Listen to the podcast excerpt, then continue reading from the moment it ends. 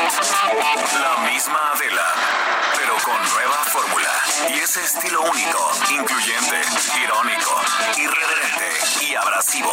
Aquí empieza Me lo dijo Adela. Empezamos. Imagen del día.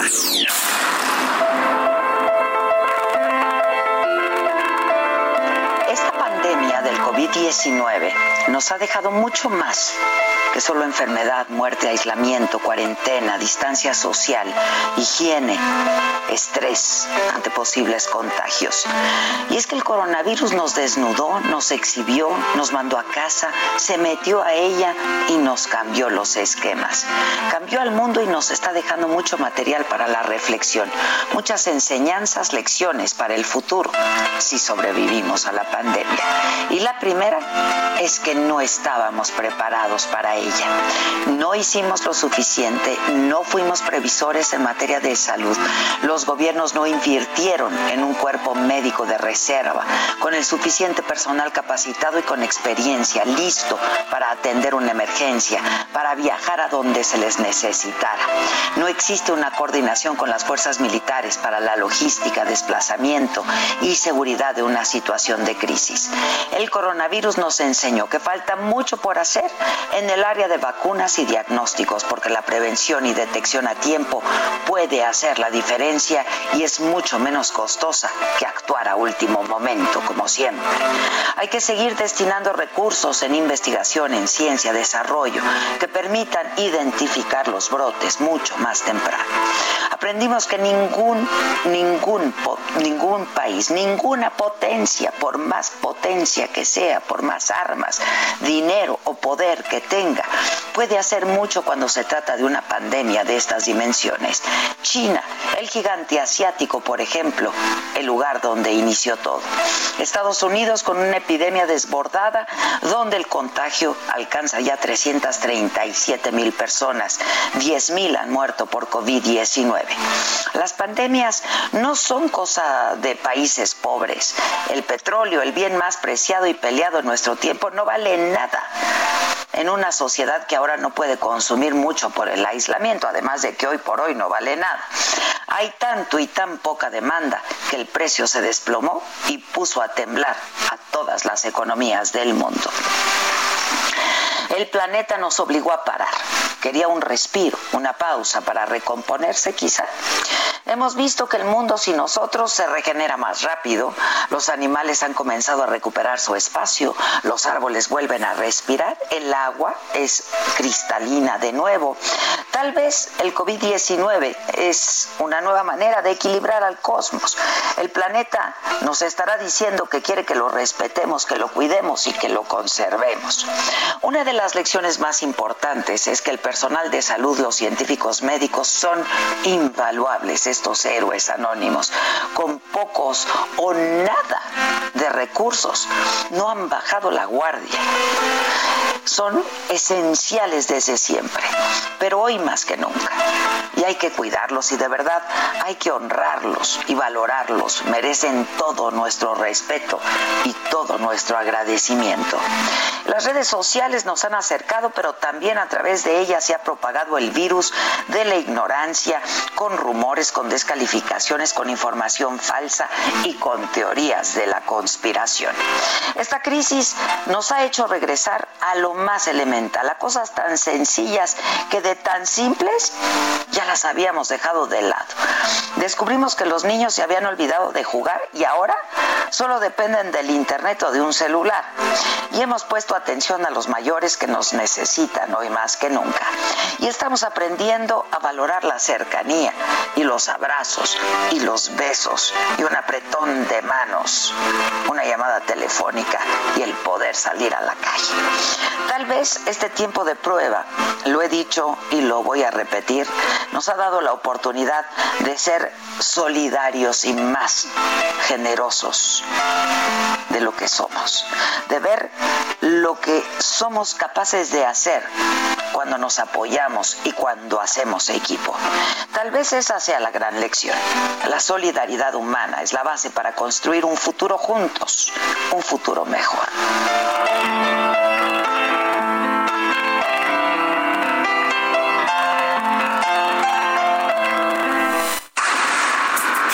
resumen.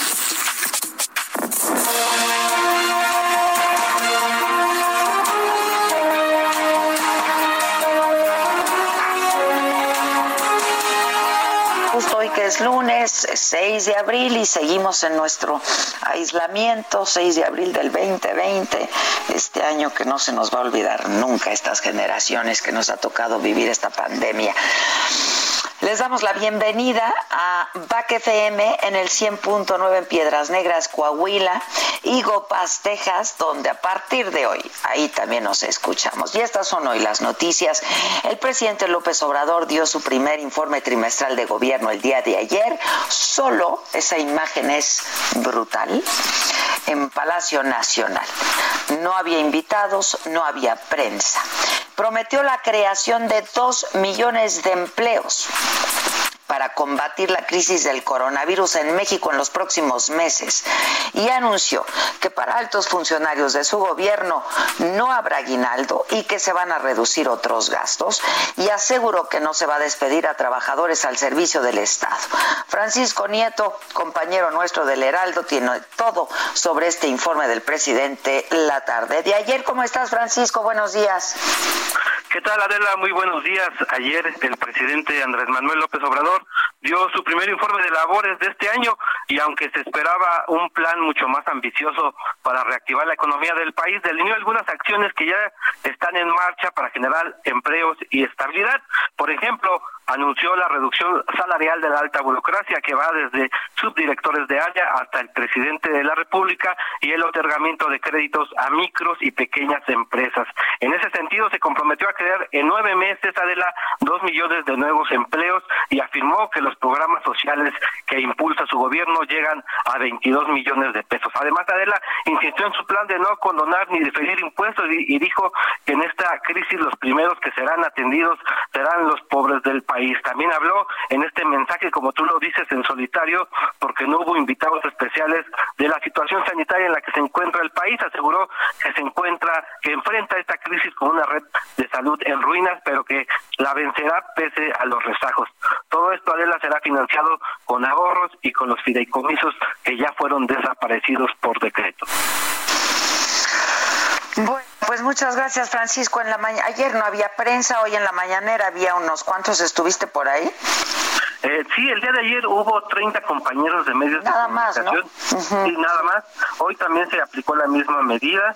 Este, se está reduciendo cada vez más el número de entrada al, al, al Palacio de Tesorería, pero ayer había 30 compañeros de entre camarógrafos y fotógrafos. Sí. No hubo reporteros. Los reporteros estuvimos en la sala de prensa o en el Salón Tesorería viéndolo desde vía remota.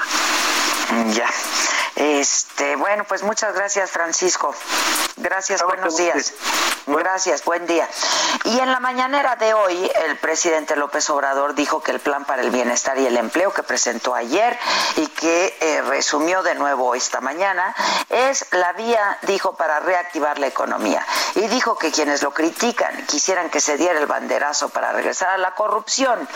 Y otra vez dijo que no habrá rescate a unos cuantos Consideramos que pronto se va a reactivar la economía, es un nuevo modelo, no podemos seguir con lo mismo porque sería, entre otras cosas, un absurdo. El coronavirus lo que precipitó fue el derrumbe del modelo neoliberal en el mundo. Reitero que este plan va orientado a los más necesitados, que busca apoyarlos con programa, programas perdón, sociales y nuevos empleos y aseguró que ya no se van a aplicar medidas equivocadas como las que se acostumbraban tomar cuesta trabajo entenderlo, pero esta es la vía mexicana, es enfrentar las crisis con inversión pública para el desarrollo y el bienestar del pueblo, primero. Segundo, buscar el pleno empleo. Tercero, honestidad y austeridad republicana.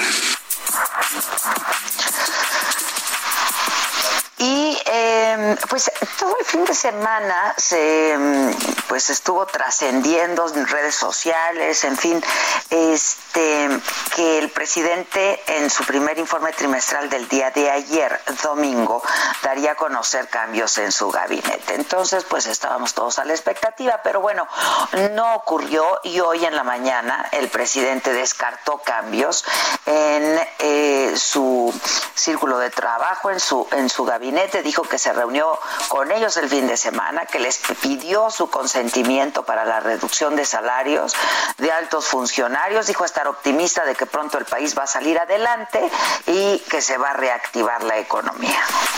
Y estoy, como lo dije ayer, optimista. Vamos a salir adelante como siempre sucede cuando hay armonía y se representa a los intereses del pueblo, de todos los mexicanos. Y cuando se le da preferencia a la gente humilde, a la gente pobre, a los más necesitados. Entonces estoy seguro de que pronto vamos a reactivar la economía. México registra 2.143 casos confirmados de coronavirus COVID-19, 94 decesos hasta el día de ayer. Esto informó eh, la Secretaría de Salud. El 76% de estos casos no han sido graves. Eh, de los contagios, el 24 ha requerido hospitalización. Hay 5.209 casos sospechosos. Y hoy eh, por la mañana también el presidente no descartó la posibilidad de que el gobierno de Cuba apoye a México fue a pregunta expresa de un reportero, eh, o bueno, de uno de los presentes ahí, eh, con médicos y enfermeras especializados en terapia intensiva en el momento que se requiera durante la emergencia. Que puedan eh, ayudarnos precisamente con especialistas de terapia intensiva. Ellos tienen enfermeras especializadas en terapia intensiva y médicos especializados en terapia intensiva. Pero esto es por etapas. Es en el caso de que eh, se requiera. Bueno, eh, la Secretaría de Seguridad Pública informó del fallecimiento del policía Efraín Santillán Morales a causa del COVID-19 y su esposa informó que él había participado en el evento Vive Latino que se llevó a cabo el 14 y 15 de marzo pasado. Y por eso insistimos tanto en que tendría que cancelarse el jueves 26 y el viernes 27. Yo entrevisté, se acuerdan, al subsecretario de Salud, Hugo López Gatel, eh, y justo le pregunté de los riesgos de haber hecho este evento el 14 y 15 de marzo, tres días después solamente de que la OMS declarara el COVID-19 como una pandemia. Eh, y bueno, esto fue lo que me respondió hace unos días el subsecretario Gatel.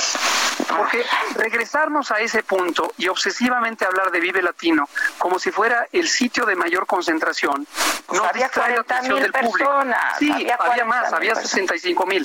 pero nos distrae eh, con un reproche en un momento en donde no había iniciado la jornada de sana distancia no más para ubicarnos. No, no, me queda claro. exacto, porque si no, entonces en la, en la mente de tu audiencia lo que va a quedar es, ah, pues sí, qué barbaridad que el Vive Latino. No, entonces distraernos con reproches de que, oh, Vive Latino, pero no sé qué. La Feria de San Marcos se canceló, implica una pérdida de 8 mil millones de pesos. entonces, no, es que hay que privilegiar en este momento. Así es, pero no nos distraigamos en quién sí saludó de mano, quién, eh, etcétera, ¿no? Entonces, ahora. Nos vamos para adelante. Bueno, pero por lo pronto y lamentablemente pues ya hay un fallecimiento de un policía que estuvo participando en el Vive Latino. Entonces no es que uno quiera eh, por obsesión eh, pues regresar a eso, simplemente este pues tendrían que haberlo cancelado y lo estuvimos diciendo, ¿no? Sí, la presencia de fieles turistas o vecinos inició en Iztapalapa la representación 177 de la Pasión de Cristo, eh, con la ceremonia del Domingo de Ramos ayer. Ante la emergencia sanitaria, eh, pues este año todas las actividades se van a hacer a puertas cerradas, se van a transmitir a través de Cepropie y por redes sociales. En las actividades de ayer participaron como 80 personas con todas las medidas sanitarias de sana distancia, antibacterial, la toma de temperatura cada uno de los actores y bueno, así será jueves, viernes y sábado.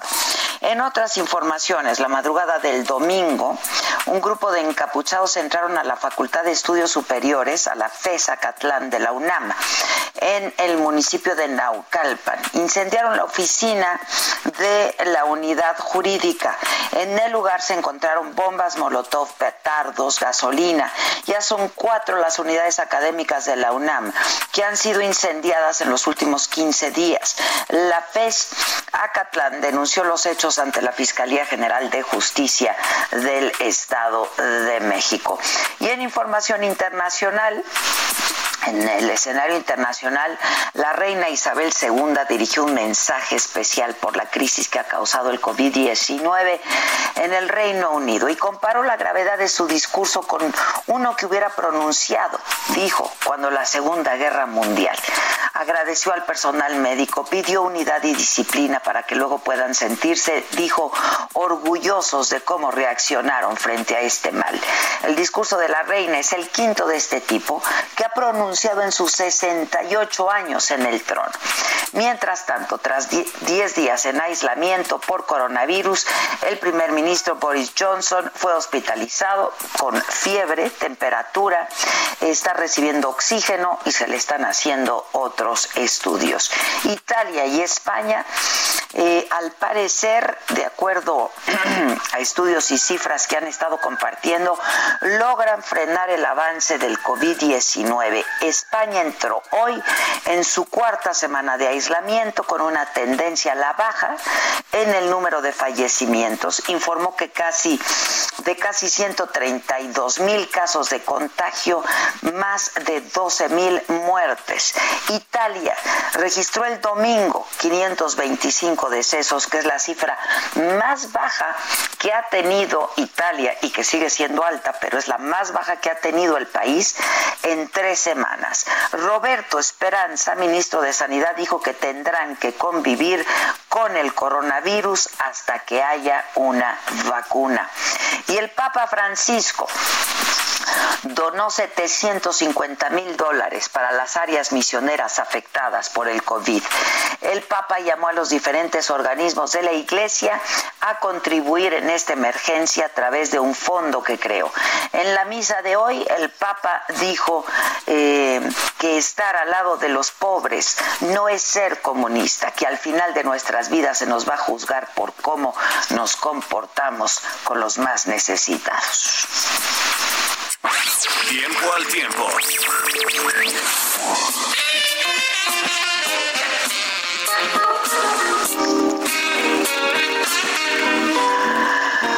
Bueno, hoy en... Eh, en el Valle de México la temperatura máxima 29 grados, la mínima 15, se pronostica cielo eh, parcialmente nublado, eh, lluvias aisladas por la tarde también.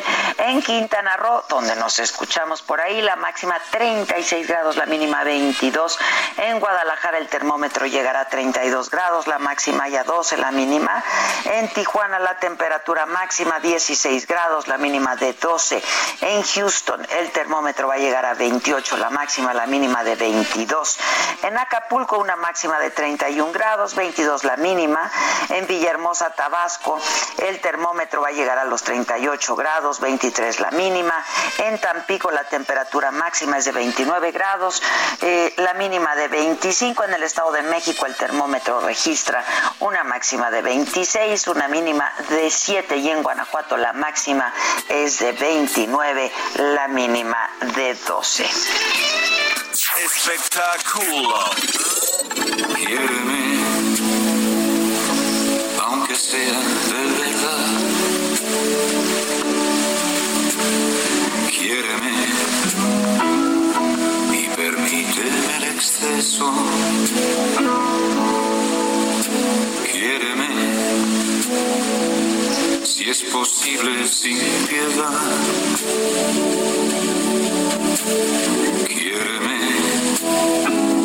Antes del último beso.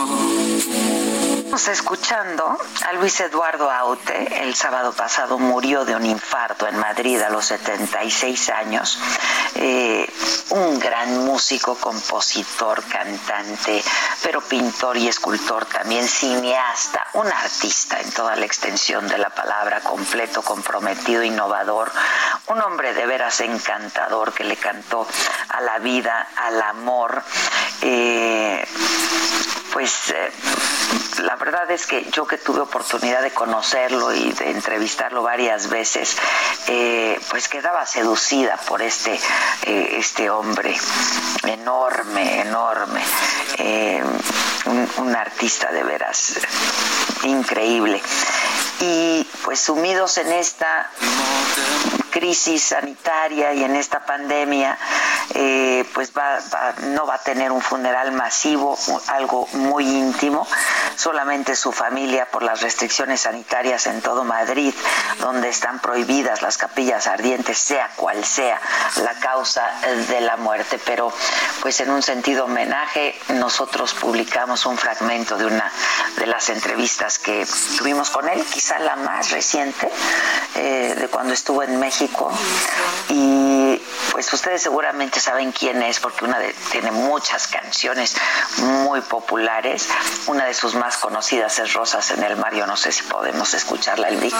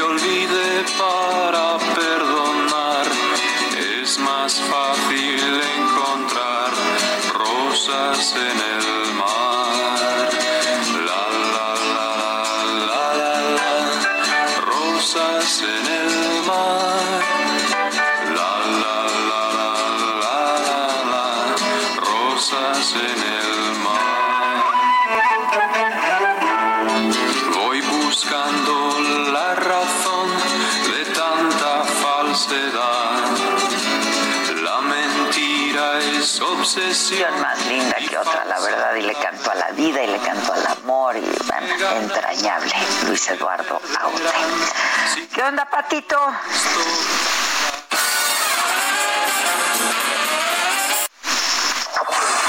Deportes.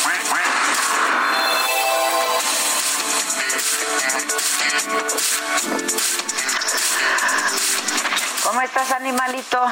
Bien, jefa, ¿cómo estás? Yo muy contento y aparte eh, emocionado porque ya nos escuchamos en Piedras Negras, Coahuila. Sí, ya vamos, ya cada vez Oye. nos escuchamos en más lugares. Extraordinaria visión de este eh, radiodifusor eh, Francisco Juaristi de Grupo Zócalo en apostarle a llevar a, la, a, su, a su programación, eh, me lo dijo Adela. Es correcto. Él con muy buen gusto y muy juicioso. Exactamente, muy contento, ya hasta allá.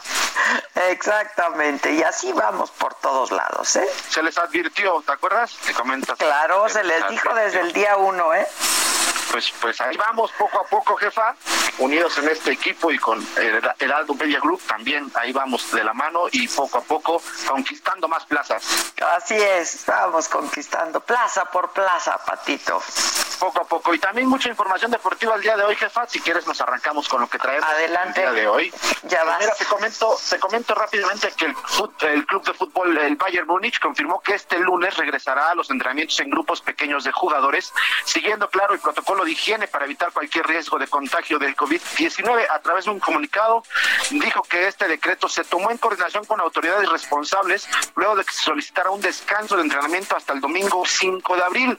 Eh, se le pide a los aficionados del Bayern Múnich no acudir a los campos de entrenamiento para salvar, salvaguardar la salud de sus futbolistas, cuerpo técnico y de los mismos aficionados ante esta pandemia del coronavirus. Y bueno, en otra en otra parte del mundo, eh, pues esta, este confinamiento social, eh, pues está volviendo un poco desesperado a algunas personas y entre ellos el futbolista serbio Alexander Prijovic eh, fue sentenciado a tres meses de arresto domiciliario por violar un toque de queda impuesto por las autoridades como medida para frenar la propagación del nuevo virus. la policía detuvo a, Prijovic, este delantero de 29 años del club saudí, y a otras 19 personas por reunirse en un bar de un hotel en la capital de Serbia el viernes y violar así la orden de confinamiento ordenada por el gobierno de las 5 de la tarde a las 5 de la mañana. Así que bueno, ha quedado condenado. Si no quiere estar en su casa, pues ahora por arresto domiciliario tres meses se va más a su casa. Y por otra parte, en un caso similar, el defensa de la selección inglesa de fútbol, Kyle Walker, eh, enfrenta medidas disciplinarias por parte del Manchester City, equipo en el que desempeña eh, su labor. Eh, pues bueno, apareció también violó el confinamiento durante la pandemia de coronavirus y el, jugador se disculpó después de que se publicara que organizó una fiesta, no cualquier fiesta, fue una fiesta sexual en la que llevó a trabajadoras sexuales a su casa cuando las recomendaciones del gobierno son distanciamiento social. El sitio informó que va a investigar la conducta de este futbolista. Y para terminar, eh, la información que quiero comentar que se ha dado a conocer que murió la madre de Pep Guardiola a los 82 años de edad, víctima del coronavirus, según ha confirmado el Manchester City, el club, eh, entre, eh, el técnico de, este equipo, Pep Guardiola, pues se le ha dado las condolencias por la muerte de su madre, Dolores Salah Sarrió, eh, por coronavirus. Ha muerto a los 82 años. Así está el mundo de los deportes. Gracias, animalito. Gracias. Vamos a hacer una pausa, ¿no? Y volvemos con mucho más. La mamaquita que anda por ahí, que ayer celebró su cumple, este, el chiquito, el grandote, lo macabrón y, y mucho más. Así es que no se vayan, esto es Me lo dijo Adela. Yo soy Adela Micha. Nos estás escuchando por el Heraldo Radio. Ya volvemos. ¿Cómo te enteraste? ¿Dónde lo oíste? ¿Quién te lo dijo? Me lo dijo Adela.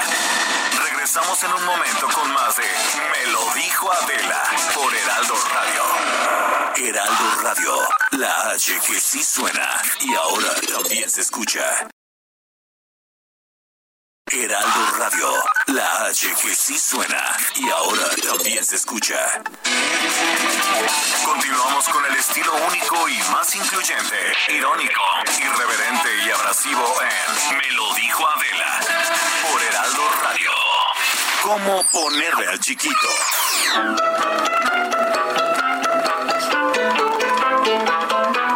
La maquita. Hola, hola, hola, mamáquita.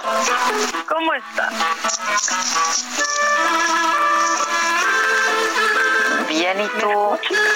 Bien, pues extrañándote, extrañándote, pero este, esperando vernos pronto, pronto. Yo también, yo también. ¿Cómo pasaste tu cumple en, en aislamiento?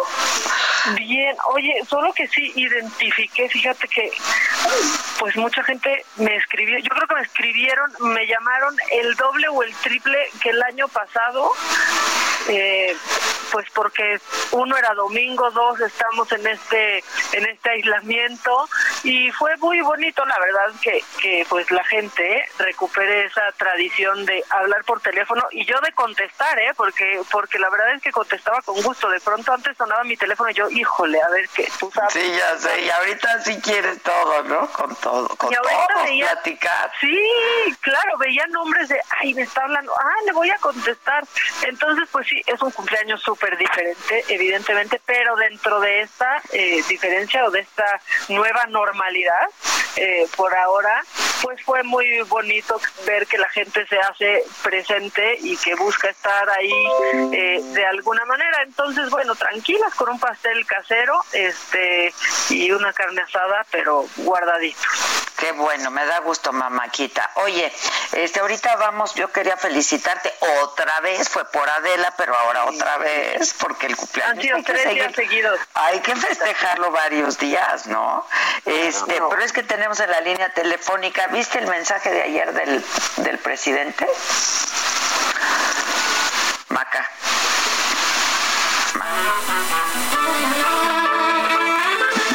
¿No me oye? Bueno, este, le quería preguntar si, si vio el mensaje del presidente, porque justo la pregunta del día es si entendimos el mensaje del rescate económico que anunció el presidente ayer.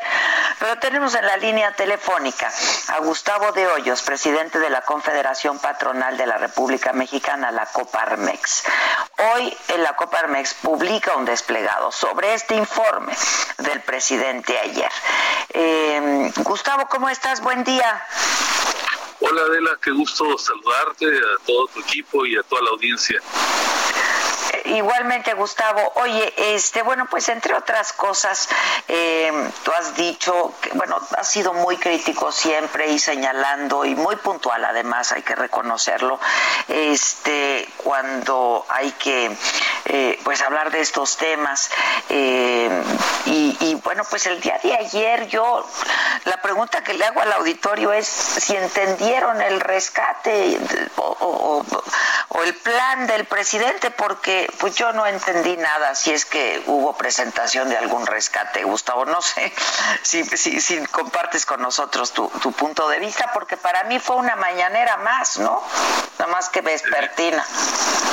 Eh, Adela, eh, al igual que tú eh, y que millones de mexicanos, me quedé esperando los anuncios puntuales del presidente sobre las medidas que se van a tomar en el país para poder paliar, para poder sobrellevar los efectos de la crisis económica que ya llegó y que se va a poner más difícil en las próximas semanas y meses. Infortunadamente, como bien apuntas, pues fue un informe trimestral más, como si no estuviéramos en la antesala de la crisis económica más importante que hayamos sufrido en esta generación. Eh, me parece eh, poco responsable el hecho de que se hable de programas que pueden ser relevantes en otras circunstancias, pero que desde luego hoy no van a resolver la difícil circunstancia que tenemos. Y por eso, de la, como bien apuntas, eh, hoy hicimos publicar en varios medios de comunicación no solamente la Coparmex, sino el total de las 12 organizaciones que estamos eh, coordinadas en el seno del Consejo Empresarial, eh, un llamado a la responsabilidad y un llamado a la acción para el presidente.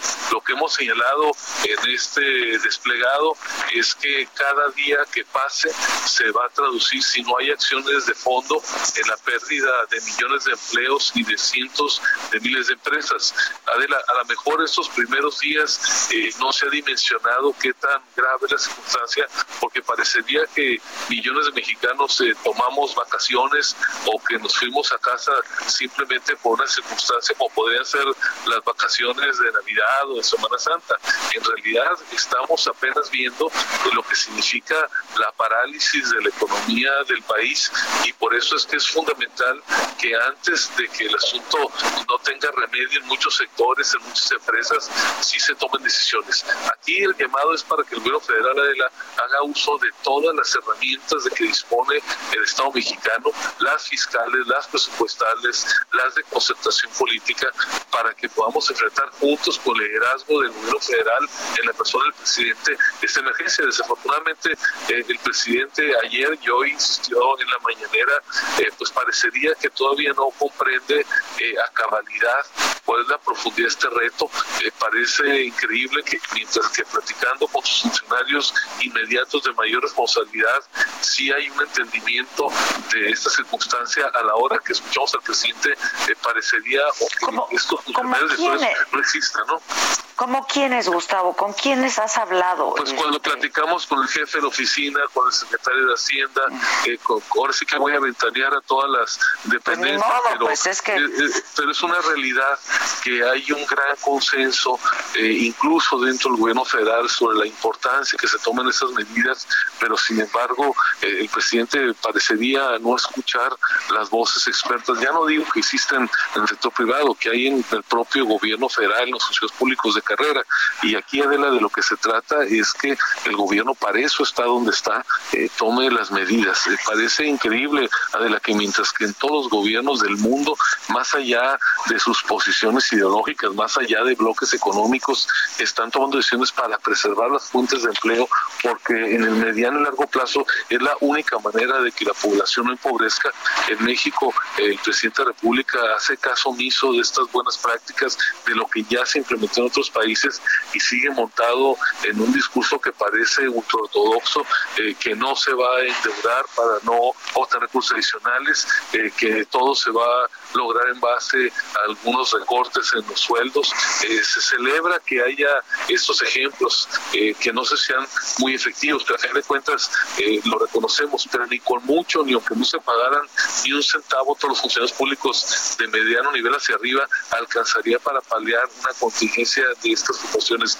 Requiere acciones de fondo profundas de política pública. Nosotros lo que hemos dicho al presidente que es fundamental que se apoye a las microempresas, sobre todo para que a partir del primero de mayo, cuando venga este segundo momento, eh, digamos, de la parálisis de la economía, no vayan a morir repentinamente cientos de miles de empresas. Hay que inyectarle adrenalina, para decirlo coloquialmente, a nuestra economía.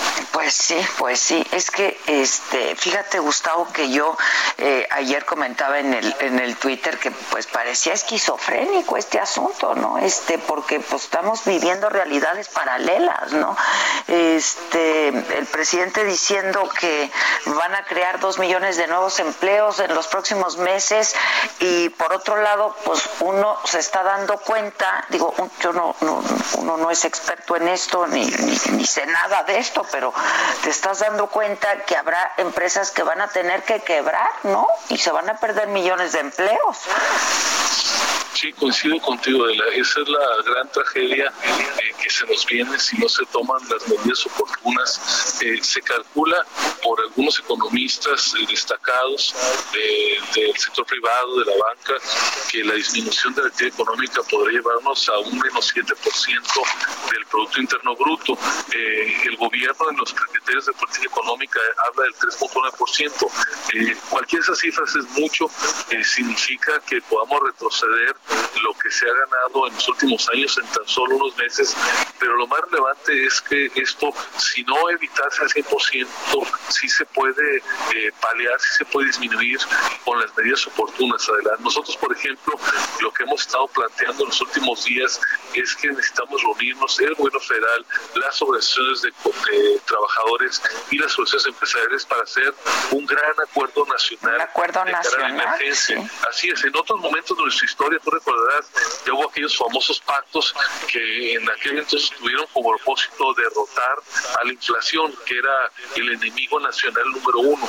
Ahora de lo que se trata es de derrotar al desempleo, derrotar a la pérdida de ingresos de las familias y ahí tenemos propuestas muy concretas. Destaco probablemente de la más relevante que tiene que ver con un acuerdo para un salario solidario.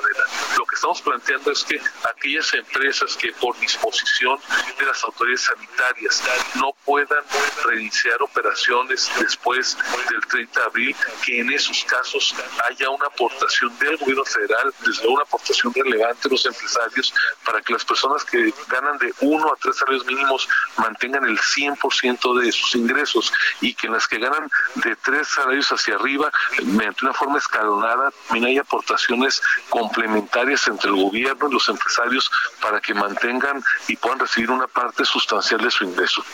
Ahora, a ver, Gustavo, cuando uno escucha al presidente, ¿no? Y habla hablando de los empresarios, entonces uno piensa que se trata de estos empresarios ricachones, ¿no? Que quieren prebendas, que quieren privilegios, que no quieren pagar impuestos, este, para seguirse haciendo más ricos, ¿no? Eh, eh, al menos, pues en el discurso eso es lo que uno entiende, eh, Gustavo, ¿no? Entonces, pues, ¿qué piensan los empresarios al respecto? Porque estamos hablando de pequeñas, medianas, ¿no? Este, empresas también que representan el noventa y tantos por ciento de los empresarios de este país respetando la gran contribución que hacen los grupos empresariales grandes a este país y que desde luego los necesitamos y también hay que apoyarlos de otra manera.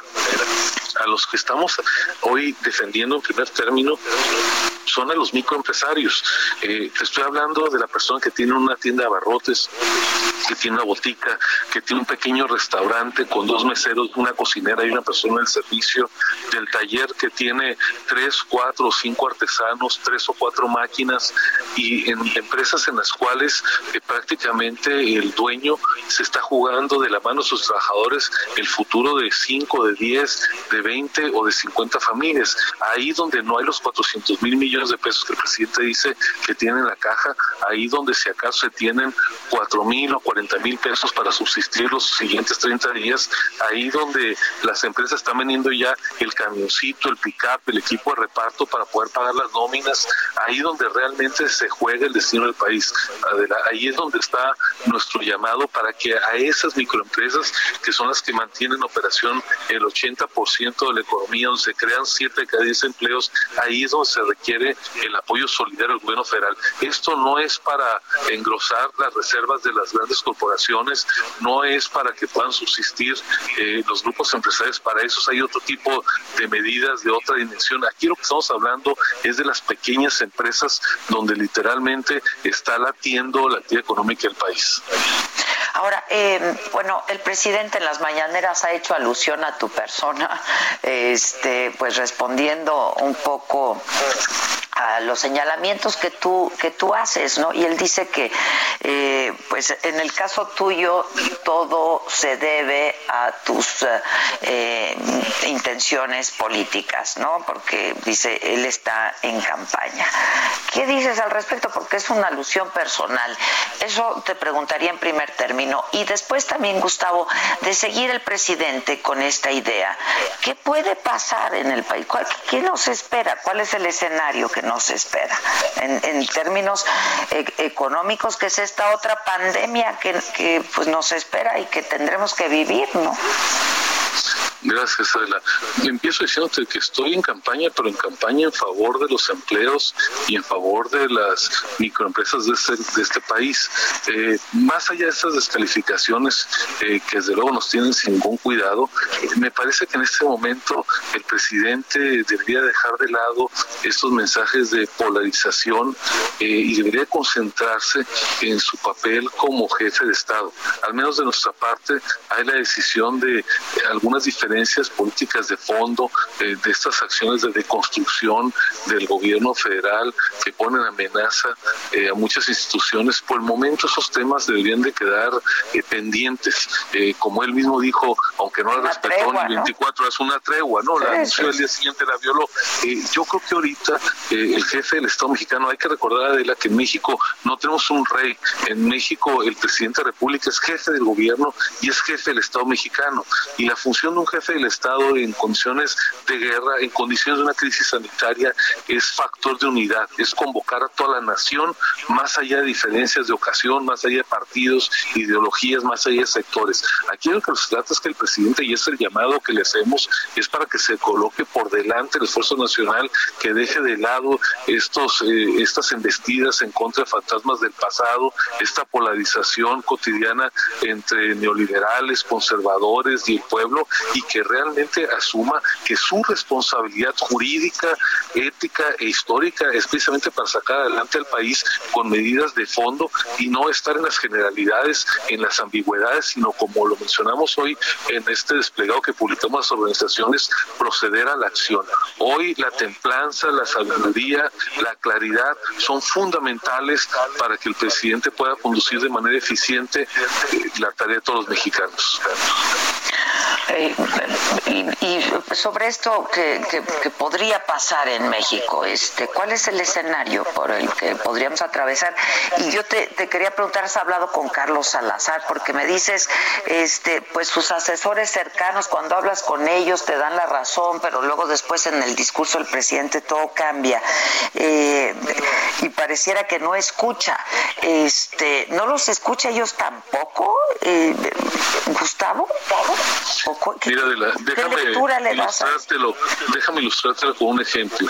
Eh, desde hace más de 15 días, eh, a petición del jefe de la oficina de la presidencia, eh, se formuló entre todos los grupos técnicos, entre todos los expertos del sector privado y con el consenso de los liderazgos de todas las organizaciones, a la cabeza de ellos Carlos Salazar como presidente del CCE, este documento de propuestas que ayer por la noche hicimos públicos. Es un plan detallado de qué hacer en los siguientes 90 días.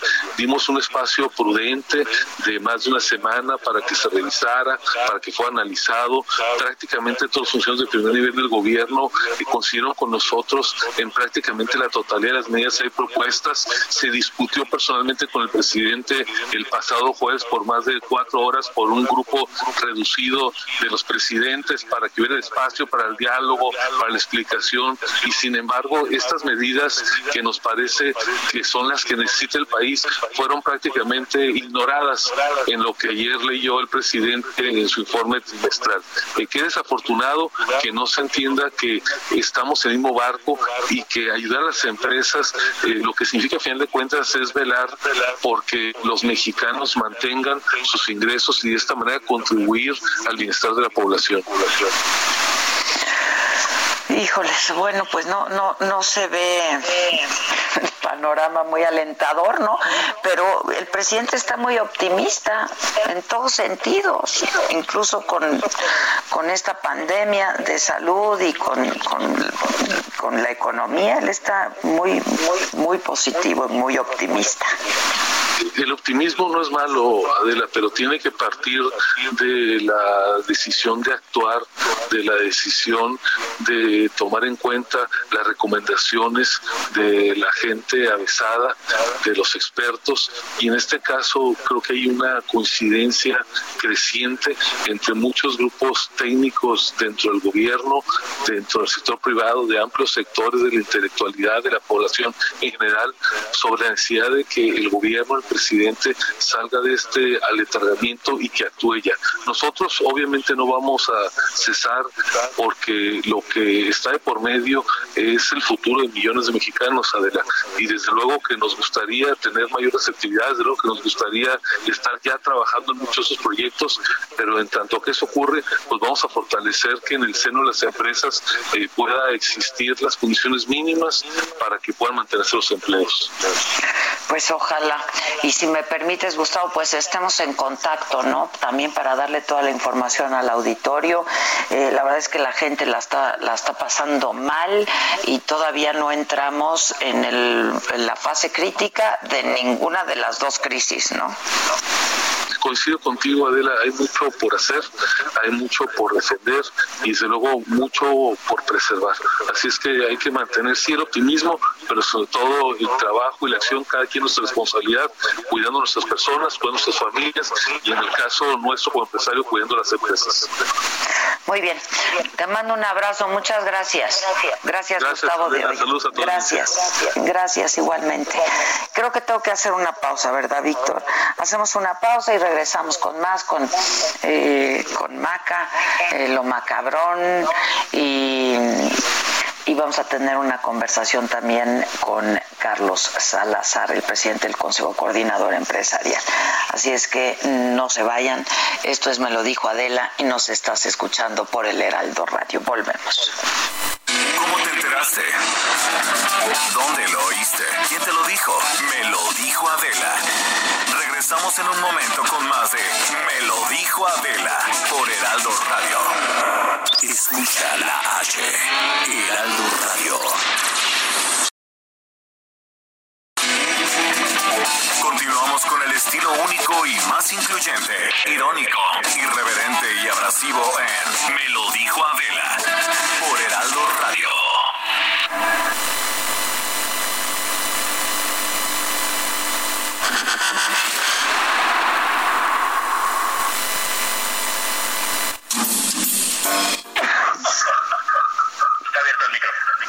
Ok, ya estamos de regreso, ¿no? Espérenme. Ay, espérenme. ¿Ya estoy abierta? Ok, nada más dame un segundo.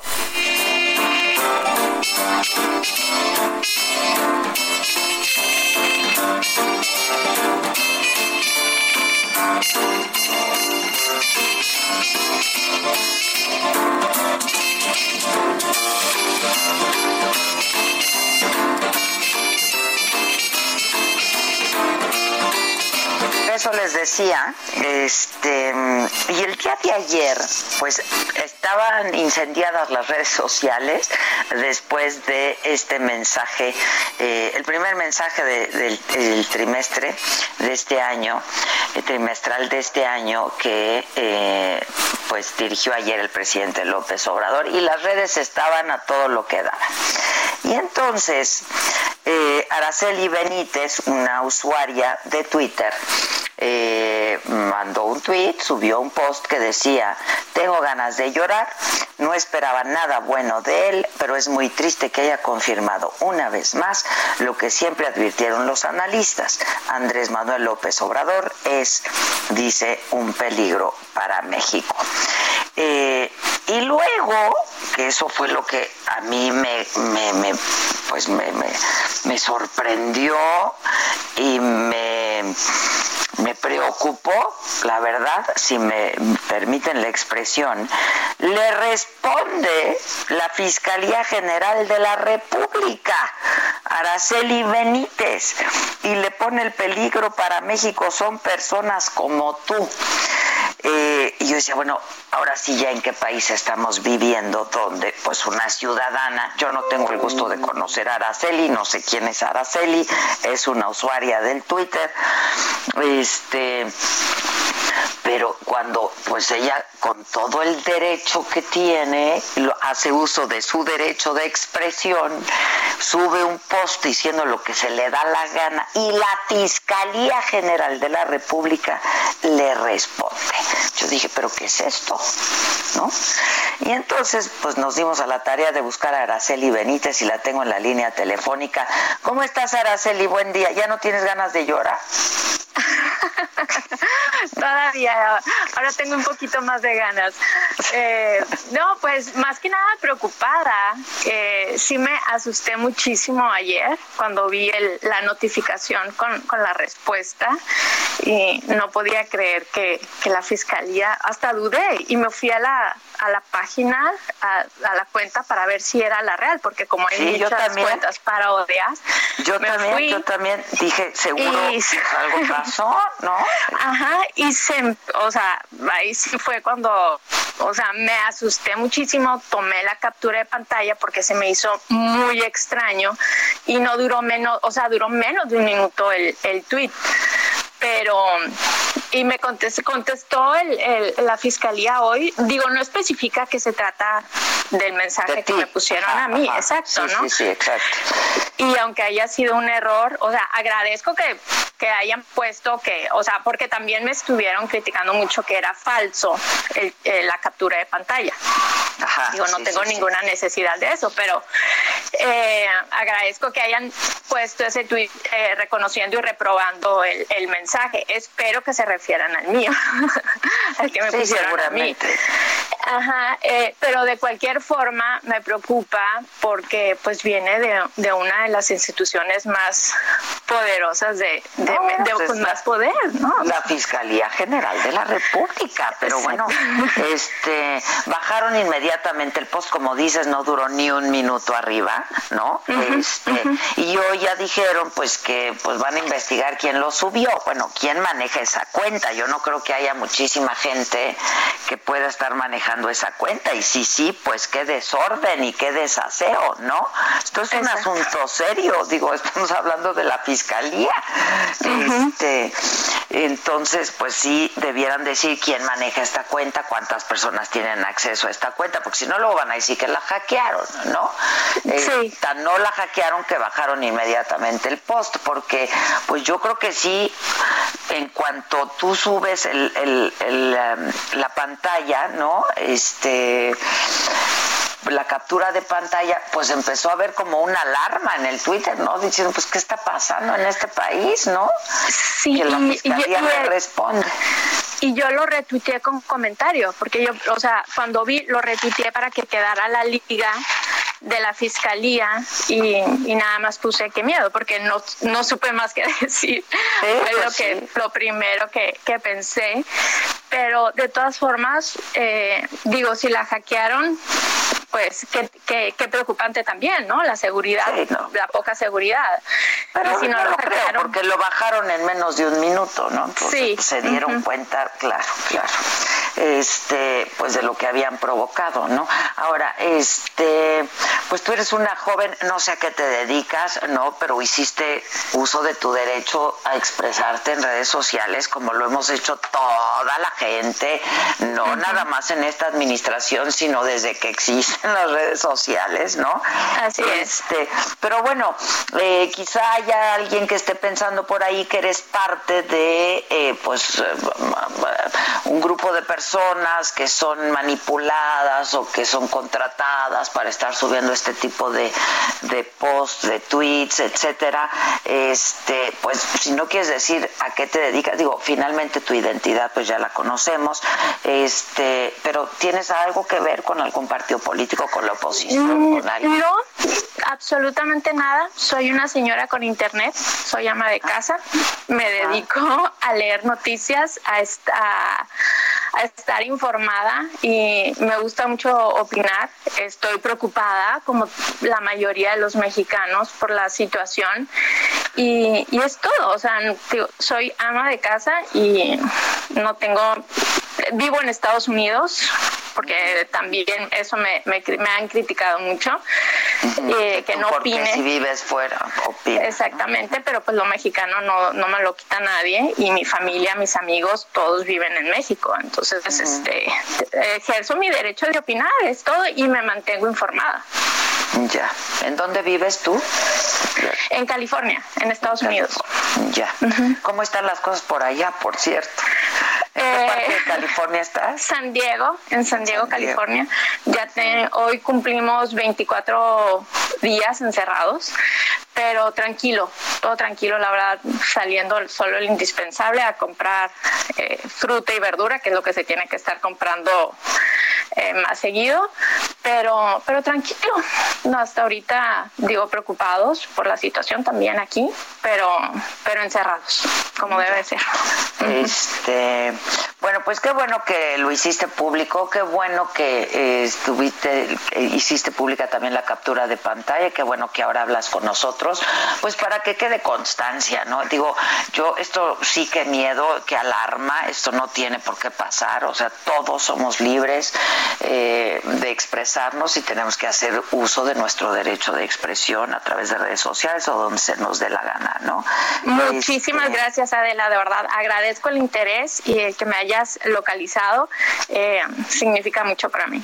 No, al contrario, al contrario, tenemos una experta en localización, mira, en fiscalía.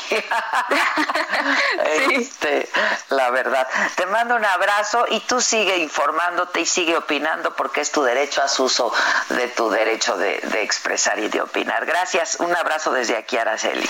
Y que todos estén muy bien, ¿eh? Gracias. Gracias, bye. Gracias, que ya es lo único que nos faltaba, la fiscalía respondiendo, porque la esposa del presidente también se puso ayer a responder a, pues a quienes critican al presidente, pero además o señala, hacen señalamientos o críticas o dan su punto de vista de lo que acaba de decir. A ver, desde que hay redes sociales esto pasa, ¿no? Este, y pues así es, así es, ¿no? Este, pero yo nunca había visto a la esposa de un presidente respondiendo este así o tan activamente en redes. Se había salido del Twitter por un tiempo, decidió volver a entrar, en fin. Este, mamáquita, ¿qué onda? Oye, qué macabrón está eso, ¿no? No manches, está macabroncísimo. Yo ayer que lo vi dije, pobre chava, ha de estar asustadísima. O sea, para que la fiscalía te diga el peligro eres tú. No, no, no, no. Sí vi, vi su timeline, hasta sacó otra cuenta por si le cerraban esa. No, pues es que imagínate qué, qué paranoia. Sí, este, la neta que sí. Híjole, híjole, y luego también Beatriz, pues cuando usted se postule usted y triunfe, usted hace lo que quiere desde su oficina. Oye, ya, ¿no?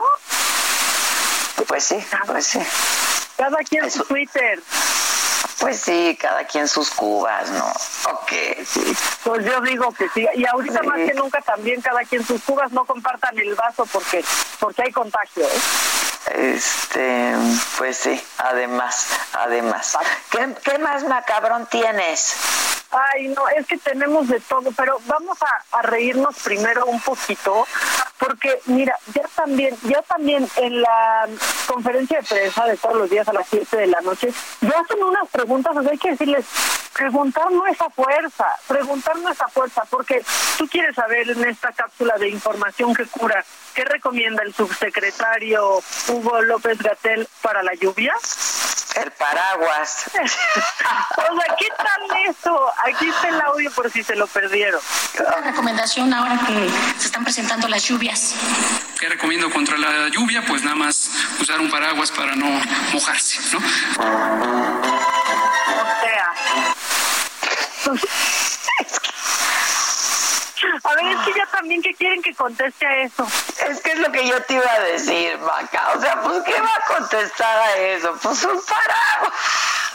Porque de pronto hay preguntas que, dan pena de no a ver, no lo puede, a ver, puedes tener la duda de que si la lluvia ayuda a dispersar el no al virus o a ahuyentarlo o algo.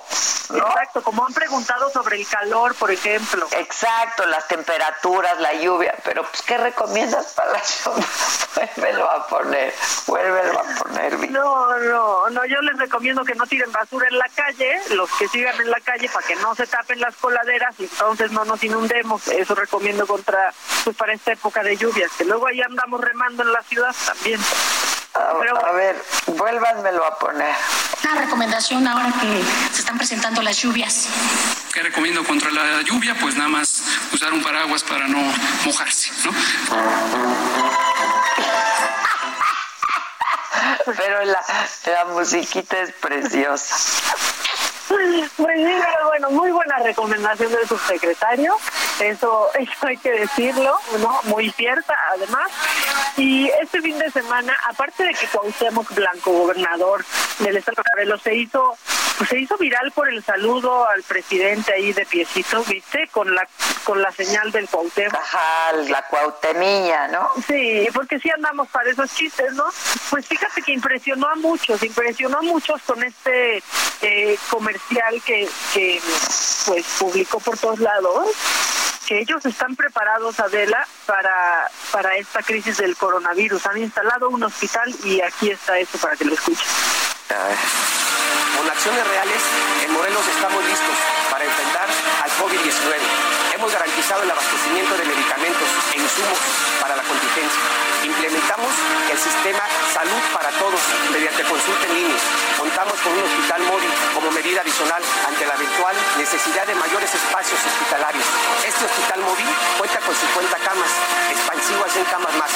Desde hace varios días se puso en marcha un programa de desinfección de transporte público, hospitales, centros de salud y espacios públicos. Tu tarea es protegerte. La de nosotros es trabajar para cuidarte.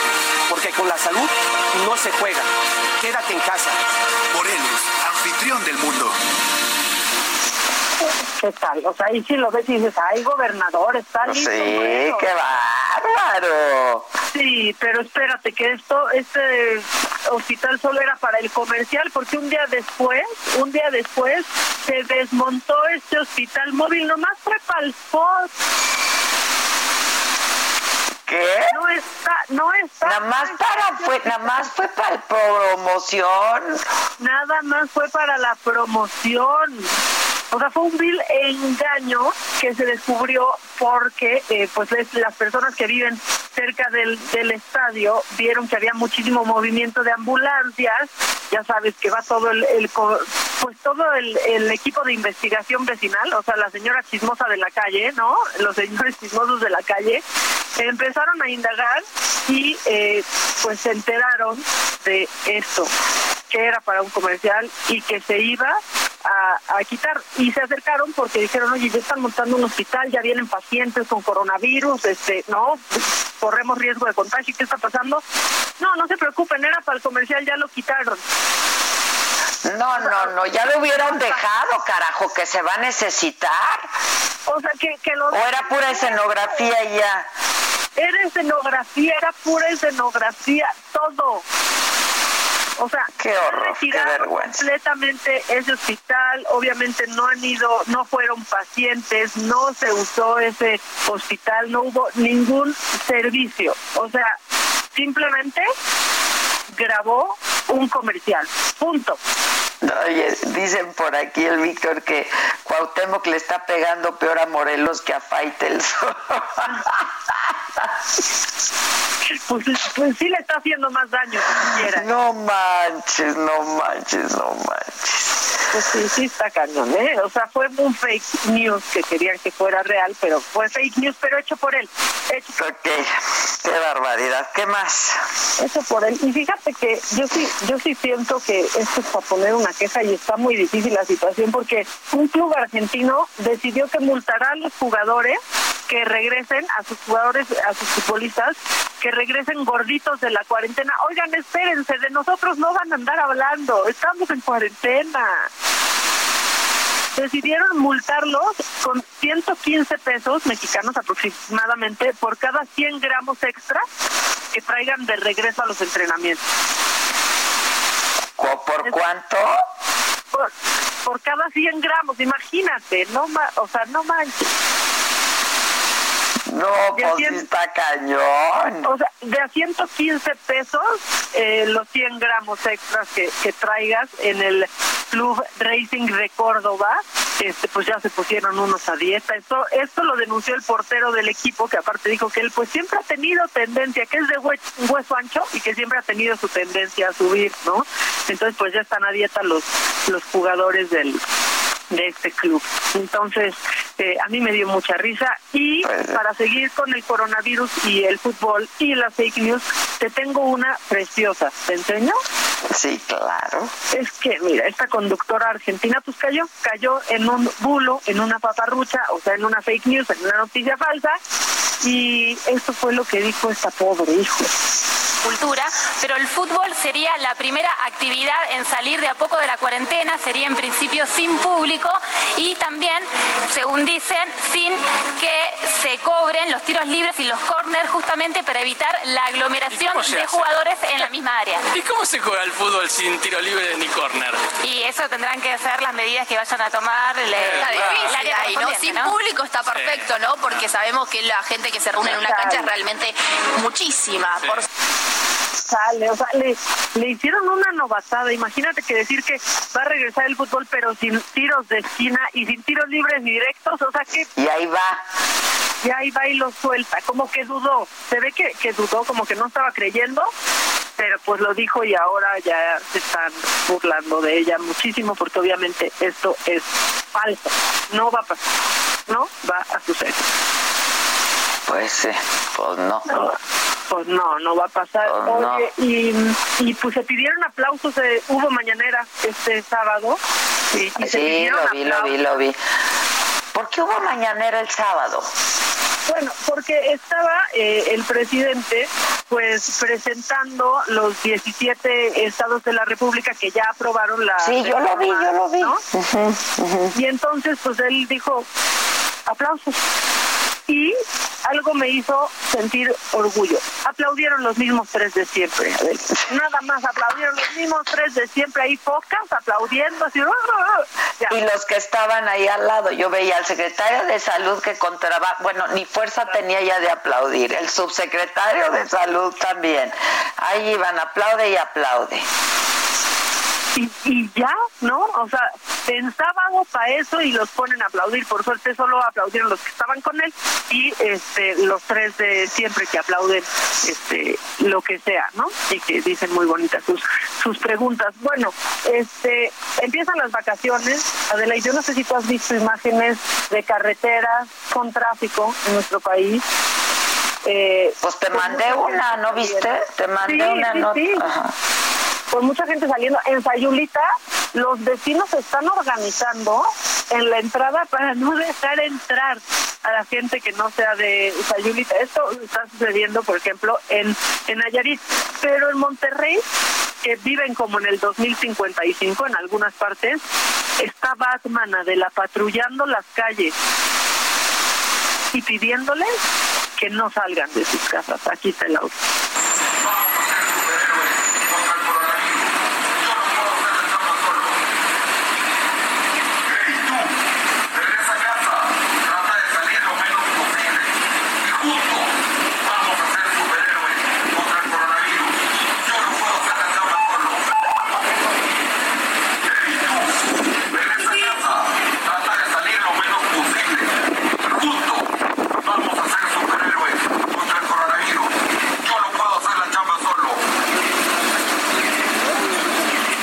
ahí está, Batman no chamba solo.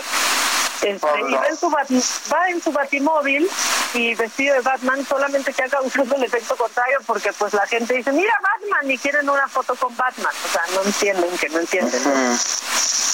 Eso eso también pasó. Y híjole este viste la casa de papel este fin de semana yo ya la había visto sí sí sí. Acabé de verla, pues. Ay, yo también, me acabé muy afectada, pero eh, se está haciendo viral un monólogo feminista de uno de los personajes, que es eh, Nairobi. Adoro a Nairobi, ¿eh? Yo también, no puedo, no puedo con ella, se me hace lo máximo, pero hay un monólogo que se ha hecho viral y por suerte en casi todos los lugares del mundo en donde se ve la casa eh, de papel. Y aquí está un cachito de ese monólogo. Sabéis que da mucho miedo también. De noche sola. Pero una continúa haciéndolo. Coge el miedo de la mano y a seguir viviendo. Porque hay que vivir. Señores, hay que vivir hasta el final. Pues ahí está. Es Sí, lo es máximo ese. este personaje. Es ese fragmentito, sí, y este no voy a spoilear, pero híjoles, está duro, ¿no? Está durísima. ¿Qué tal de buena está esta temporada? Muy Temporada, me encantó, ¿eh? Me encantó esta temporada, la verdad. Sí, a mí, a mí también. eh, Creo que me gustó más que la anterior.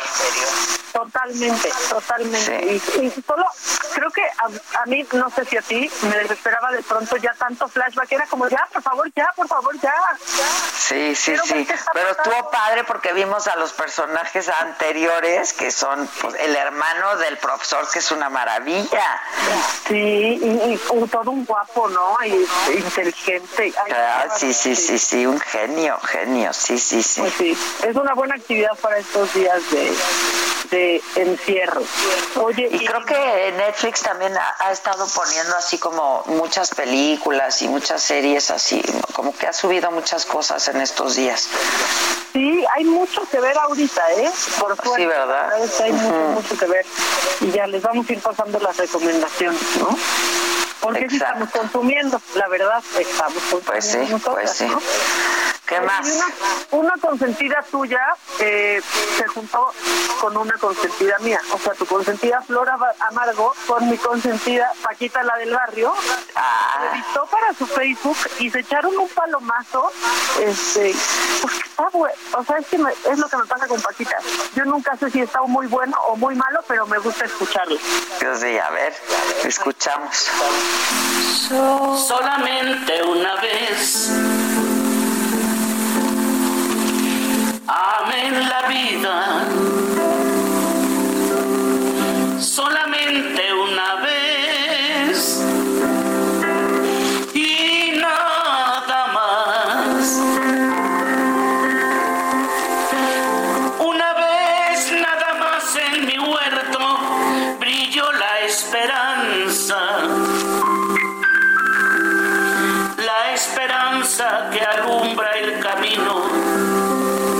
Soledad.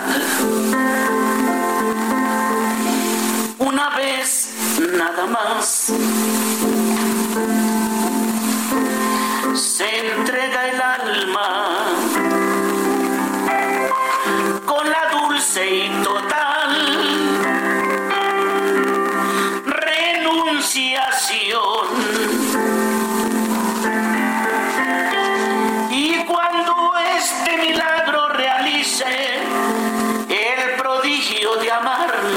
house.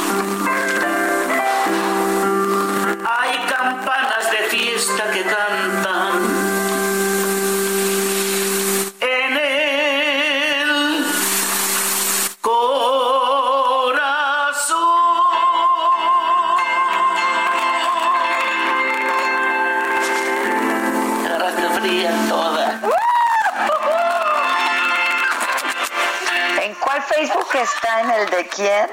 En el de Flora Amargo, y para subir el ánimo en esta cuarentena. No, no, no, no, no. Este, y Flor llore y llore, ¿o qué? La adoro porque Flor es lo máximo. O sea, pero Flor lloraba desconsolada, yo pero pues ¿qué pasó? No le, o sea, no sabía si le estaba gustando mucho o no le estaba gustando nada. Pero lloraba y lloraba y lloraba. Pues la verdad es que me, o sea, te digo, no sé si me gustó mucho o me gustó tampoco que lo quise poner, pero está bueno. Eso, eso está pasando en el mundo. ¿Y está subiendo entrevistas Flora Amargo en su Facebook? Sí, tiene algunas entrevistas. Eh, o sea, lo descubrí hoy que estaba viendo cosas y vi que, que tiene algunas entrevistas Flor y que luego los acompaña y que luego canta y así. Ya, ah, pues está padre. Te digo, hay muchísimos contenidos ahora. Todo el mundo está subiendo contenidos, eso está padre. Que hay mucha variedad. Hay muchos, hay mucho que ver, ¿no? Mucho que ver, sí, sí, sí. Muy bien, mamáquita. Bueno, vamos a hacer una pausa, ¿no? Y volvemos rápidamente. Nada más les quiero informar que la Secretaría de Seguridad Pública del Gobierno de Oaxaca acaba de anunciar que detuvo hoy al exdiputado local Juan Vera Carrizal. Él es señalado como el autor intelectual del ataque con ácido que sufrió esta joven saxofonista María Elena Ríos y que estuvo con nosotros en la cabina eh, pues hace unas semanas. Eh, el ataque fue en septiembre del 2019 y le causó un daño terrible a esta joven eh, físico pero emocional pero económico a su familia también de todo tipo no de todo tipo la verdad le dejó unas heridas ahí terribles. Pero qué bueno que ya lo, lo, lo detuvieron. Y vamos a hacer una pausa y regresamos. Todavía tenemos un ratito, así es que no se vayan de por aquí. Mándenos mensajes, este, llámenos, mensajes de audio, lo que quieran. Y aquí los leemos y los escuchamos siempre.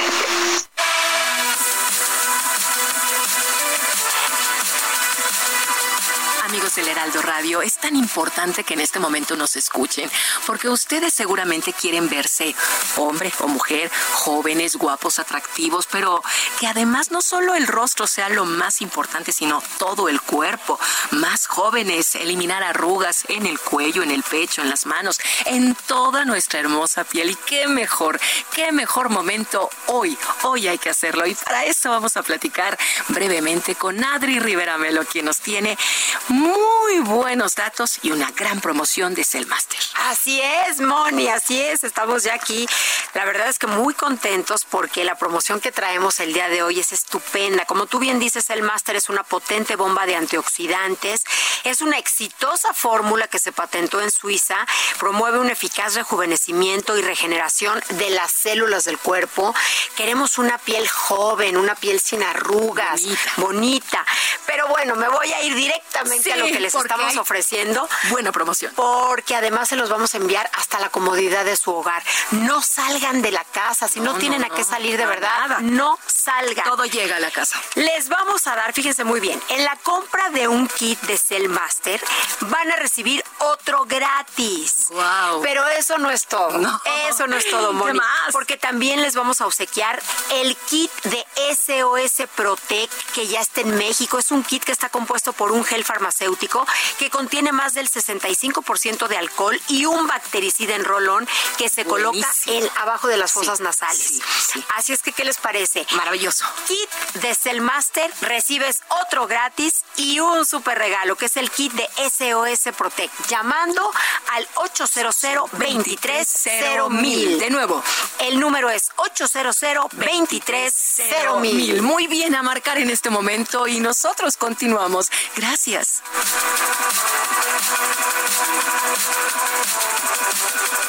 ¿Cómo te enteraste? ¿Dónde lo oíste? ¿Quién te lo dijo? Me lo dijo Adela. Regresamos en un momento con más de Me lo dijo Adela por Heraldo Radio.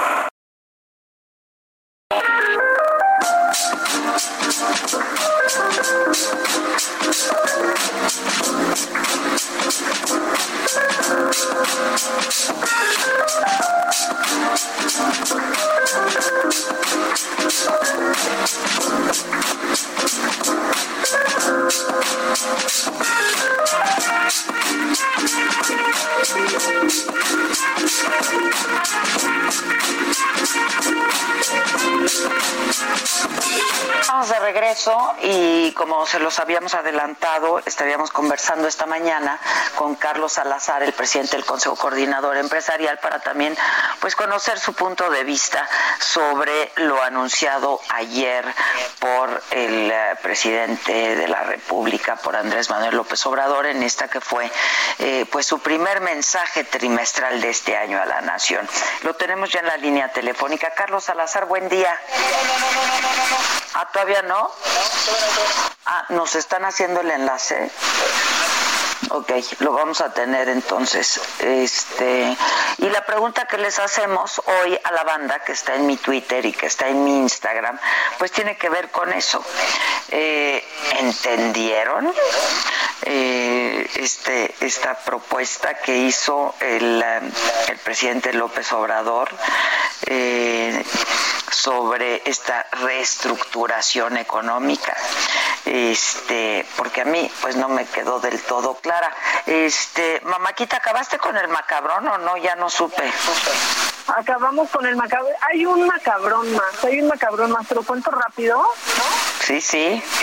Es que, fíjate, la gente anda bien gandalla y unos aprovechan del el miedo o la precaución que están tomando algunos frente al coronavirus y detuvieron un taxista gandaya en Aguascalientes porque cuando se subió eh, una pasajera, una mujer de 57 años. Ah, ¿qué tal? ¿Qué le pasa, idiota? Le habla a su amigo, aparte contesta el teléfono cuando va manejando. No, para empezar, está mal. le dice, no, pues aquí estoy trabajando, tengo coronavirus, pero de todos modos estoy trabajando. Entonces la señora se asustó, evidentemente, le empieza a hacer señas a los policías que estaban por suerte por ahí afuera y detienen al taxista y a, y a la señora para ver qué pasa y la señora pues lo asustó. Este hombre acaba de decirle a su amigo que está trabajando y tiene coronavirus el, taxista dijo, no, yo no, yo no quería asustar a la señora, o sea, yo no quería hacer una broma a mi amigo. Bueno, pues por hacerle una broma al amigo, tuvieron obviamente que revisarlo para ver que tuviera unos síntomas. No tenía eh, este virus, aún no tenía, no presentaba síntomas, no nada. Y pues Ramiro, eh, de 27 años, hoy está pues detenido, ¿no? Está detenido en Aguascalientes y ya en unas horas pues sabremos cuál es este pues cuál va pues sí por no andar en aislamiento lo aislaron exacto y, ya no voluntario exactamente entonces tal vez él va a estar en cuarentena va a estar a salvo pero pues uno sí pues ¿Qué, tal? ¿Qué, tal? Ay, qué chistosito. No, o sea, pero aparte sí que histeria. Yo voy en un taxi y empiezo a escuchar eso, me bajo. Pues claro. pero Pobre mujer, pues. Amigo. No, no, no, no, no, eso no se hace, caray, eso no se hace.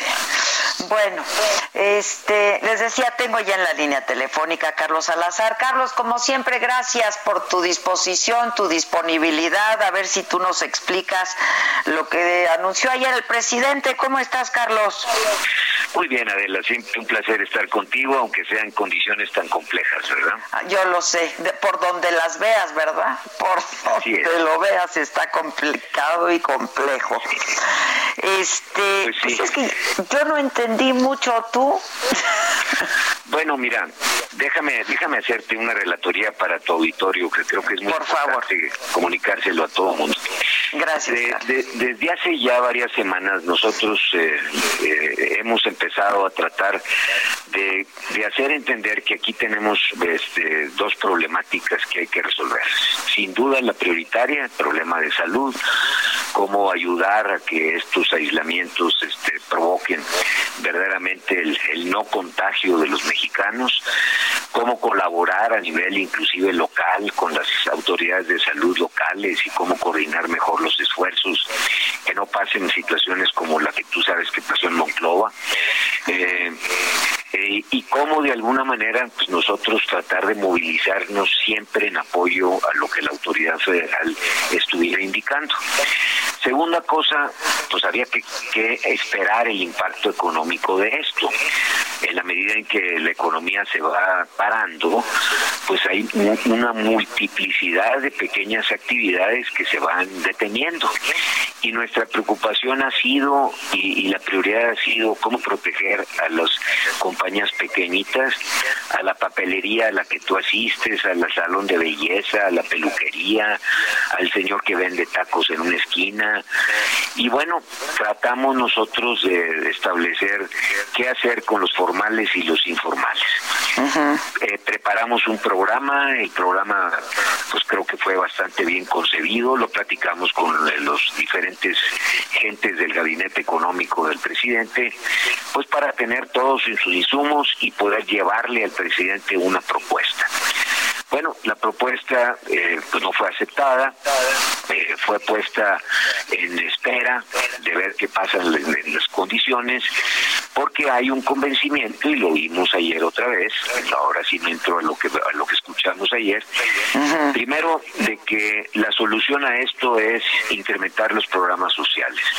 Nosotros lo poníamos como una parte de las cosas que había que hacer, incrementar los programas sociales, ayudar a la gente más desprotegida. Pero se nos está olvidando un universo enorme, enorme, que es toda esta persona que no vive de programas sociales, que tiene un trabajo y que de alguna manera sobrevive con su trabajo. Vuelvo a ponerte el ejemplo de ese salón de belleza o de ese peluquería. A lo mejor ahí hay 10 empleados. La persona que las administra, bueno, pues saca evidentemente para pagarle su salario, pero no tiene los bolsillos tan, tan profundos como para aguantar 90 días sin trabajar.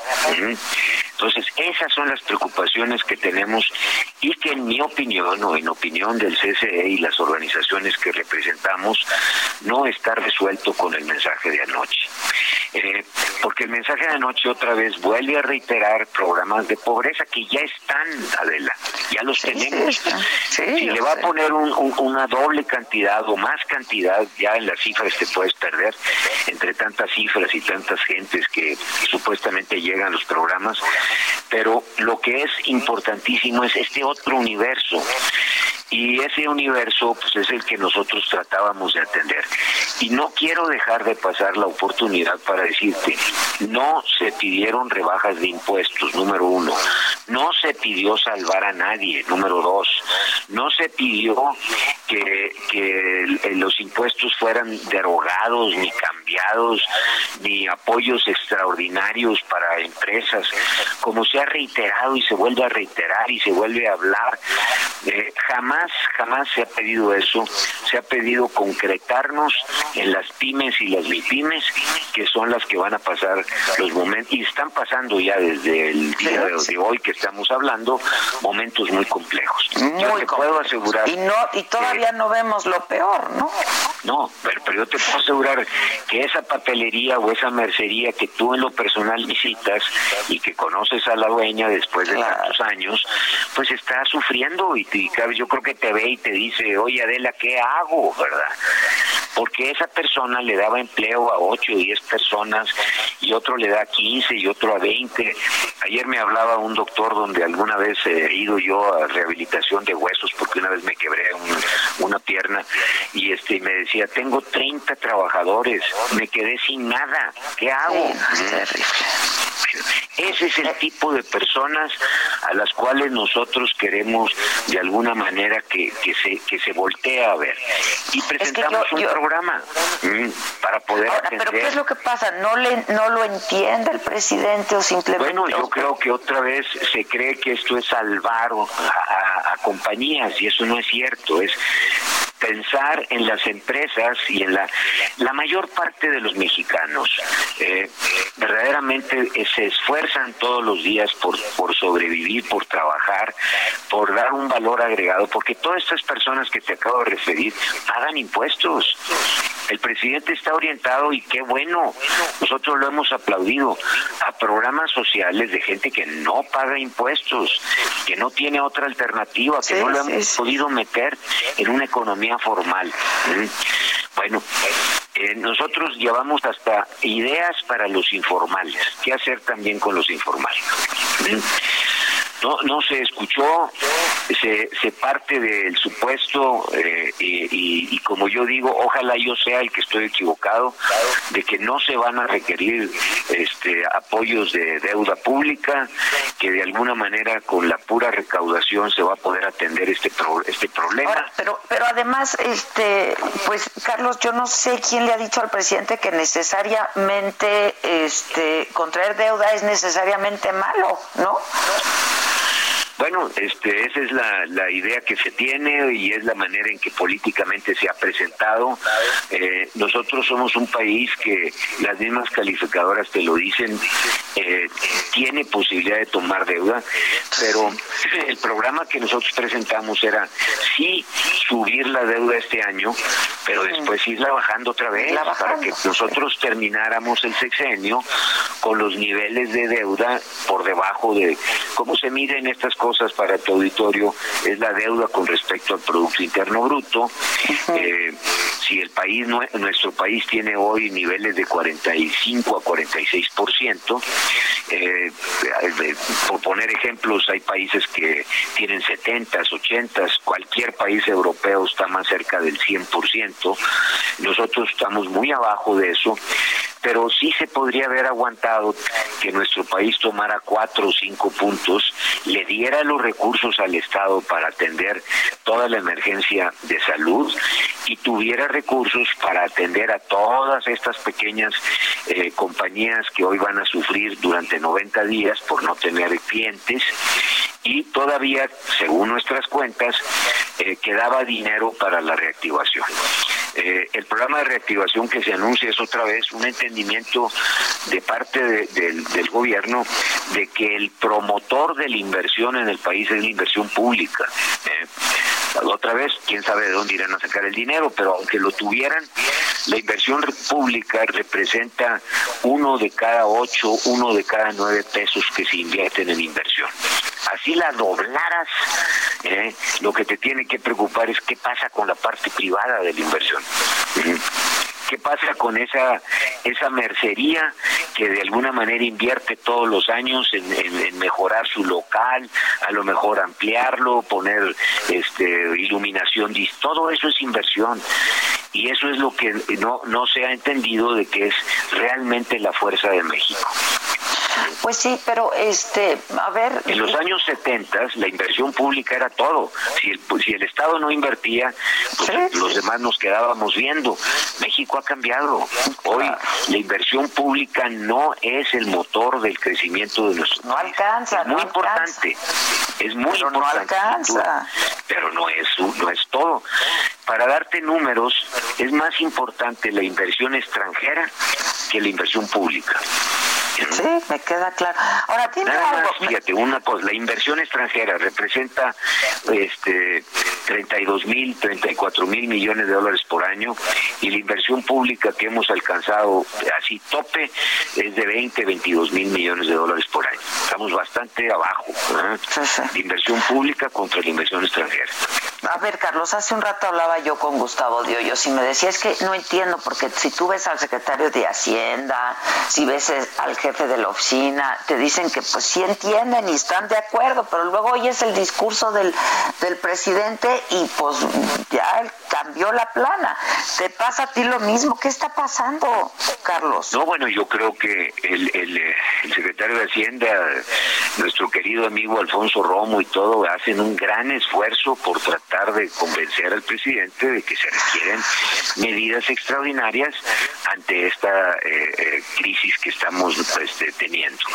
Eh, no han logrado hacerlo, el ejemplo es el día de ayer con ese discurso, y bueno, lo que nosotros quisimos hacer pues es llevar también nuestra opinión de que se requieren esas medidas extraordinarias. ¿Qué es lo que se anunció ayer? Más programas sociales, o, insisto. Pues los mismos, ¿no? No se anunció nada es, cuánto es adicional y cuánto era lo que ya se está ejerciendo. Pero si fuera algo adicional, bueno, pues habría que preguntarnos de dónde va a financiarse y este inversión pública. Y, y recuérdate que se habló de crear dos millones de empleos. El, promotor de los empleos del país es la inversión privada. Pues la inversión pública dos millones de empleos de inversión pública, eh, eh, Adela, pues este, como que el número se ve muy alto. Este. ¿Qué va a hacer? Pues sí, ¿qué va a hacer? Pero ahí se dijo, se va a crear, se dijeron Esto se va a resolver con tres acciones. Inversión pública número uno, creación de empleos de una forma importantísima. Dos, millones, de empleos en los próximos meses. Nueve meses. Nueve meses, pues, sí. Habría que tomar en cuenta todas estas personas que ahorita nos referimos, la papelería, el señor de los tacos, la, manicurista, la que Todos esos que pues, están desempleados o se van a quedar sin empleo. Y otra vez no es de que, ah, la gran empresa, fíjate lo que está haciendo. Híjole, ese discurso como que no es el adecuado en este momento. ¿Vas a seguir insistiendo? ¿Qué vas a hacer? Claro, nosotros lo que nos interesa es el bienestar del país. Eh, nosotros seguiremos intentando que nuestros puntos sean escuchados. Eh, estamos en la mejor disposición. Eh, hemos dicho que en estas situaciones lo único que importa es ser muy responsables y, convocar a la unión. Convocar a la unión, tenemos que estar unidos para esto. ¿Ves que pueda renunciar el secretario de Hacienda? que fue lo que no, no, me toca a mí este, verlo, no tengo ni idea. Este, Adela, yo creo que tú debería que, eh, que, le preguntes directamente. No, no, yo sé, porque ya ves que fue los trascendidos de este fin de semana, ¿no? Sí, bueno, ya e, ese cotilleo siempre existe cuando hay una crisis, ¿verdad? Sí, sí, este, Yo creo que, bueno, eh, vamos a seguirlos escuchando y que mañana fulano y mañana sultano, ahora todos los exenios es lo mismo. Pero eso no creo que sea lo importante. Lo importante es si verdaderamente la propuesta que está puesta el día de ayer es la que nos ayudará a transitar esto. Nosotros volvemos a mandar el mensaje de que siempre, siempre el empresariado mexicano, eh, este que se que se habla de que eh, quiere las, eh, ¿cómo se dijo? Que quiere este, socializar las pérdidas y, privatizar las ganancias, pues yo no creo que eso describa al empresariado de nuestro país completo. Puede haber descrito en un momento en donde nosotros mismos hemos dicho que claro que había una corrupción corrupción en México impresionante y pudo haber personajes que tuvieron esos comportamientos, pero esas generalidades son las que nosotros creemos que no son prudentes y no son convenientes. Yo, yo coincido y además me parece muy aventurado hablar en pasado de la corrupción, ¿no? Porque pues todavía. Pues sí, como si la, Habrá que tuviéramos todos los días y como este gran esfuerzo nacional que nosotros aplaudimos y quiero insistir que nosotros aplaudimos no haya tenido ningún resultado. ¿eh? Se habla de la corrupción como si en el día a día siguiera siendo la forma de trabajo. Y si así fuese, Adela, pues entonces no estamos haciendo las cosas correctas. Claro, claro. Hijos, Carlos. Bueno, pues te mando un abrazo y, espero verte pronto y gracias siempre por tu disposición. Eh, no, hombre, por Dios, este, yo hubiese querido más rápido atenderte y, y atender a todo tu público y platicarles este este pues el, interés que tenemos nosotros de vas a ver al presidente próximamente ¿Qué hay? No, estoy citado a ninguna reunión. El, jueves eh, eh, que estuvimos ahí se habló de que pues que iba a haber un contacto y que en el futuro él nos convocaría. Vamos a esperar la convocatoria ya te mando un abrazo. Gracias Carlos. Cuídate ¿eh?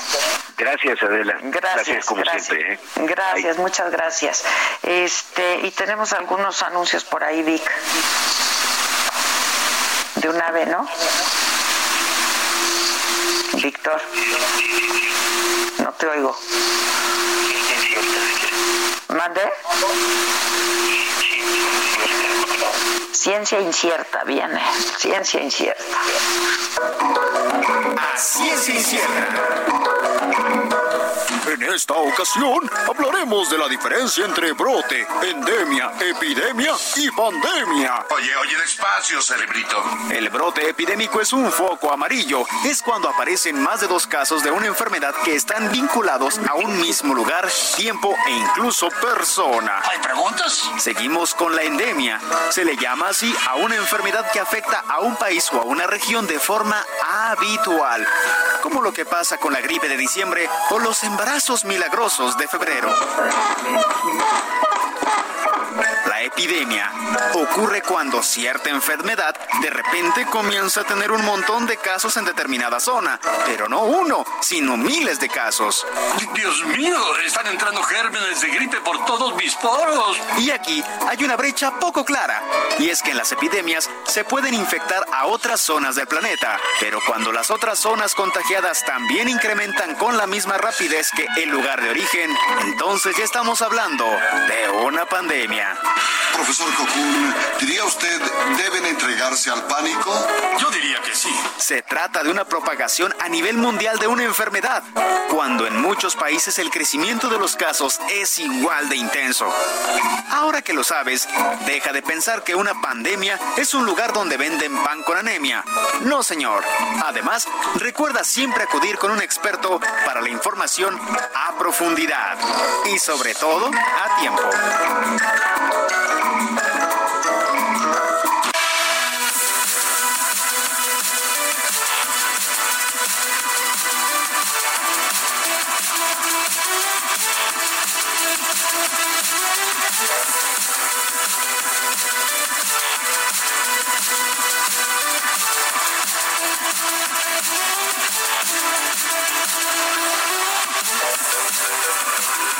Pues muy útil la ciencia incierta. Ahorita, todos los que nos han mandado mensajes de WhatsApp, les quiero decir que los leemos todos. Mañana vamos a leerlos, pero eh, estamos leyéndolos. Adela y Maca, las abrazo a distancia. eh, en casa con mi Bendy, iniciando la semana de descanso. Bueno, que muy importante decir que no son vacaciones, por favor, que no son vacaciones. Grábenselo. Eh, muy bien, Maquito, un fuerte abrazo de tu cumple. Me hace el día oírlas. Bueno, a nosotros nos hace el día que nos escuchen, nos hace el día leerlos y nos hace el día que nos acompañen cada, pues la verdad es que nos hace el día que nos acompañen cada mañana. Hola, Adela.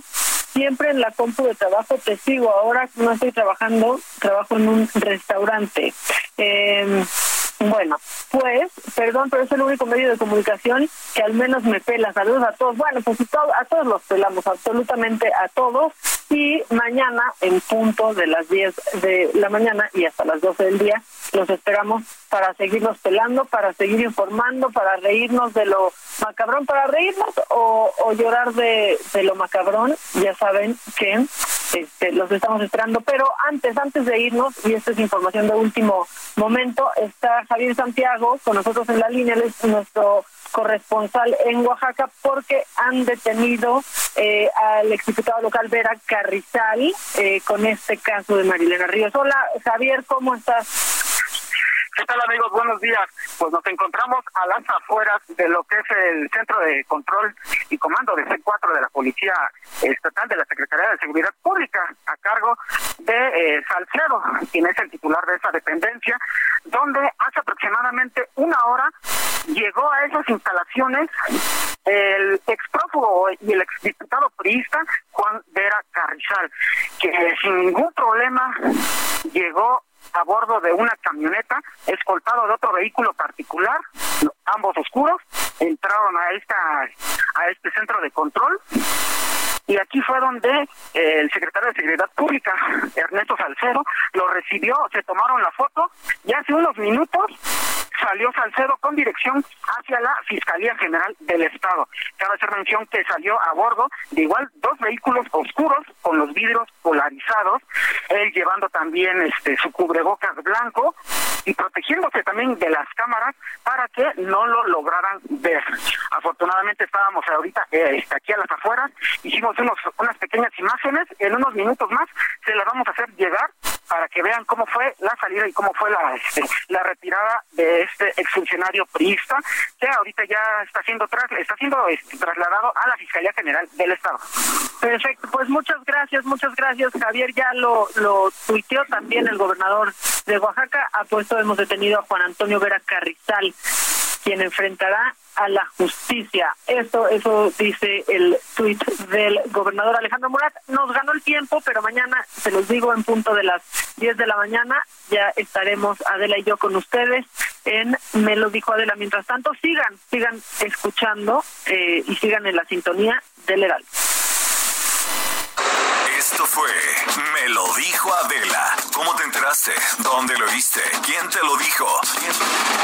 Me lo dijo Adela por Heraldo Radio, donde la H suena y ahora también se escucha. Una estación de Heraldo Media Group.